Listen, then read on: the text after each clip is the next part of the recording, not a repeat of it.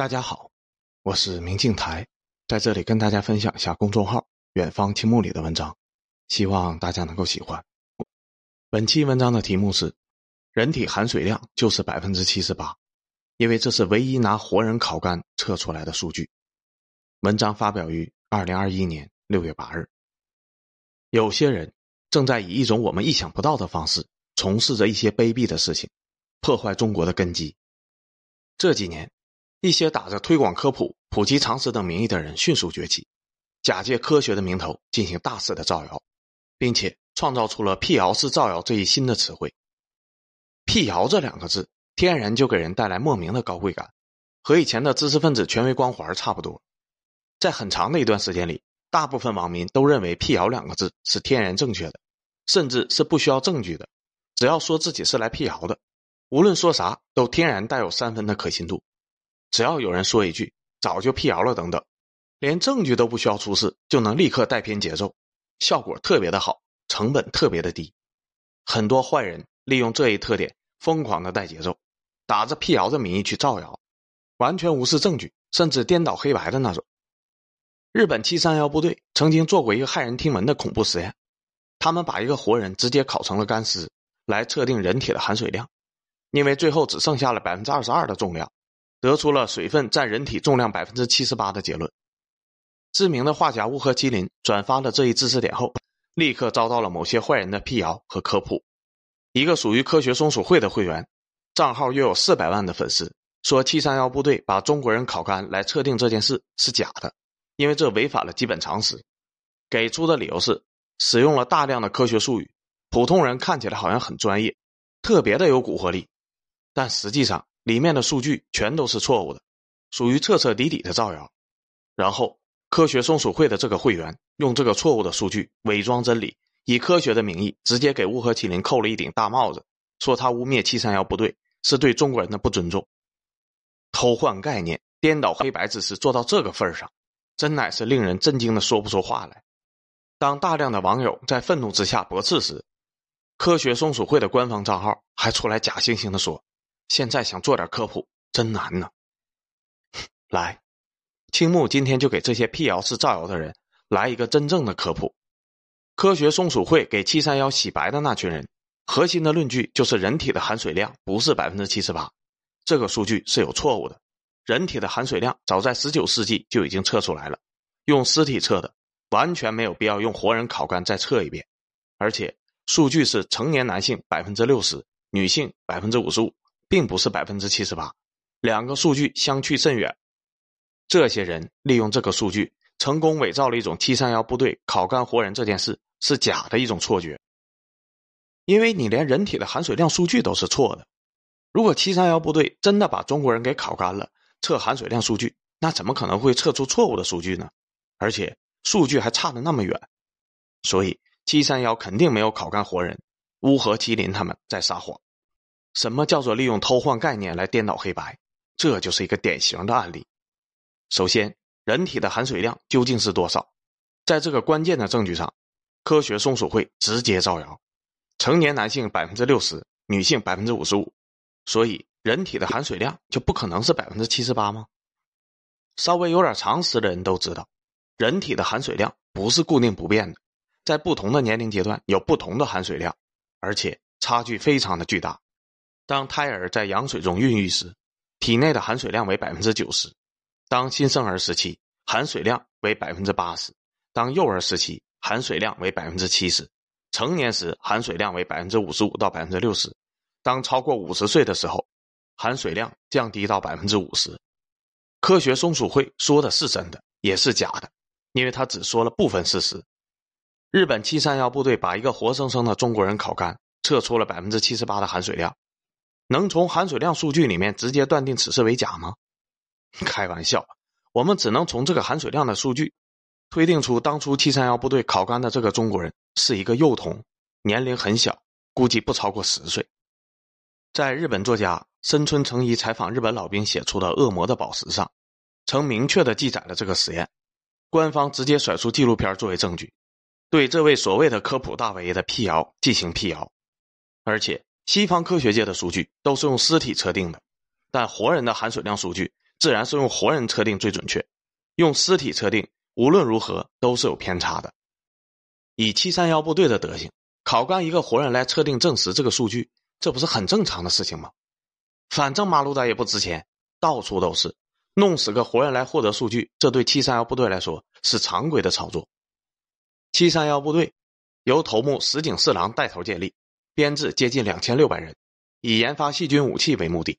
设立在东北的七三幺人体实验基地，对外伪装成了大型的木材厂，将抓来的实验体称之为马路达，日语中的意思是原木。当七三幺部队的人问今天有多少原木掉落时，实际上是在问有多少囚犯因为实验而死亡。既然七三幺部队成立的目的是为了研发细菌武器，那为什么他们要把人烤干来测定含水量呢？因为研究人体的一切奥秘。只要是对提升日军的战斗力有帮助的，那都可以做。类似的反人类实验，七三幺部队不知道做了多少。多了解一点人体的知识，日军的战斗力就会多强上一分。而这些实验的成本很低呀，那为什么不做呢？如果你不把中国人当人，把道德成本削减为零，那七三幺的很多实验，你就能够理解其进行的意义了。比如说火焰喷射器实验。七三幺部队把中国人关在废弃的装甲车里，用火焰喷射器攻击装甲车，看看里面的人多久会死，以此来测定人员在装甲车内的耐火度。比如说无麻醉拔牙实验，测试伤员在未麻醉的情况下是否可以忍耐拔牙的手术。测定的结果是没有正常人类能够忍受这种剧痛，除非牙齿已经严重松动了。比如说向人体静脉里面注射空气，今天的你肯定知道这么干不行。但你知道注射多少空气人才会死吗？七三幺部队的实验结果证明，五立方厘米每公斤空气是致命的临界点，超过这个临界点人才会死。这数据不拿活人做，还真的没有办法知道结果。但现在全世界都知道了，你猜数据是哪儿来的？还比如说人和马血互换实验，抽走大量的人体血液，然后立刻注入马匹的血液。你猜会发生什么？任何的医学家都猜不到真实的结果，只有做过人体实验之后，你才会知道真相。当人类被注入麻血以后，会极其的痛苦，然后获得极其强大的力量，其挣扎的力度几个军医都按不住，然后会在短期内迅速的死亡，而且注射的麻血数量只需要达到一百克左右，就可以诱发出实验者的极度痛苦，令其陷入狂暴的状态，然后短期内死亡。当注射的麻血量达到五百克左右时，实验者会立即死亡。这种冷门的数据，普天之下只有七三幺部队那里有。其他的冷门数据还有很多，比如饥饿实验，只给受害者水喝，不给东西吃，看他们能够活多久。根据日本七三幺部队的测定数据，大部分人类都可以活到六十到七十天。比如说干渴实验，不给受害人水喝，只给干面包吃，看人类能够活多久。根据日本七三幺部队的测定数据，大部分人类最多只能活五到七天，而且死的时候会吐血不止。还有人体四肢互换实验，把两个受害者全部截肢，然后互换四肢，看看能否恢复。七三幺部队的实验证明，任何手法续接的四肢都没有恢复生命迹象，人体的排异反应无法克服。还有更离谱的冻伤实验，因为日本军部有入侵苏联的计划。但西伯利亚太冷了，士兵有可能被冻伤。研究如何保护人体不被冻伤，被冻伤以后如何救治，就成为了七三幺部队的任务。因此，七三幺部队把受害者剥光，在雪地里面直接浇冰水。按实验的原则，在受害者皮肤表面结冰以后，工作人员需要把冰给凿掉，然后再浇上冰水，持续多次以后，用一根棍子敲打受害者的四肢，当发出“梆梆”响。类似于敲击木板的声音时，才说明人体的组织已经被冻结实了。此时，受害者才被制作成为了一个合格的实验材料。然后，工作人员要对这些被冻结实的受害者解冻，寻找如何才能恢复他们健康的办法。你知道怎么来救这些已经被严重冻伤的受害者吗？七三幺部队的结果证明，如果用热水直接化冻，受害者的组织会全部坏死。甚至连皮带骨立即掉落，只剩下白骨。经反复的实验，让冰冻的人体组织重回健康状态的最佳办法，是用精确到三十七点七摄氏度的流动温水，缓慢的解冻，不能高也不能低。当水温超过五十摄氏度时，受害者的健康情况会急剧的恶化。为了得出这个三十七点七摄氏度的最佳数据，不知道死了多少人。你说三十八摄氏度才是最佳温度，你有证据吗？没有，就一边去，因为七三幺部队有证据。七三幺部队还做过一些纯粹是为了满足自己好奇心的实验，比如说母性实验。七三幺部队下令抓来一对母女，母亲大概二十岁，女孩大概几岁，让他们光着脚进入一个铁皮做成的密室，然后不断加热他们脚下的铁皮。做这个实验的目的是为了看看母亲会不会把女儿踩在脚下来减轻烫脚的温度。至于具体会不会，我们不知道，因为实验的记录原本已经丢失了。我们现在只知道七三幺部队曾经做过这个实验，但母性实验日本人不止做了一个，还有一个是以毒气为实验环境的。摘自日本老兵回忆的史料可以证明，实验结果表明，母亲会尽全力保护自己的孩子，把孩子护在自己的怀里，尽量的让孩子避开毒气。可惜，还是孩子先死了。这种惨绝人寰、毫无意义的实验都能做。七三幺部队烘干一个活人，测定活人的水分含量，这不是很正常的事情吗？另外，还有一个知识点要告诉大家：七三幺部队的主要工作职责是研究细菌武器。以上种种实验都是附属的任务。而在研究细菌对人体的影响时，七三幺部队有一个规矩，那就是在人体感染病菌的各个阶段，都需要研究人体内部的实际情况，以获知病菌对人体各个器官的实际影响。怎么研究呢？七三幺的军医认为，麻醉剂会影响人体器官的表现，导致观测的结果不准确。因此，所有的感染者都会在不麻醉的情况下被活生生的切开，然后观察其内脏器官的情况。这是七三幺数量最多的实验，因此被活体解剖的数量也高得惊人。如此的残忍，仅仅是为了让人体内部器官表现的更真实一点而已。日本战败以后，下令七三幺部队毁灭自己的一切痕迹。石井四郎亲自带队，杀害了所有还存活的原木，并焚烧成灰。同时，石井四郎毁掉了七三幺部队的一切资料和设备，对所有的部下发了死命令：回国以后不允许担任公职，要把七三幺的秘密带进坟墓。那为什么我们今天还能知道七三幺的事情呢？而且还有这么多的详细资料和数据？因为七三幺的很多军医。舍不得十几年积累了大量的人体实验数据，就连石井四郎本人都带回了日本大量的研究资料，以及多达八千件的样本。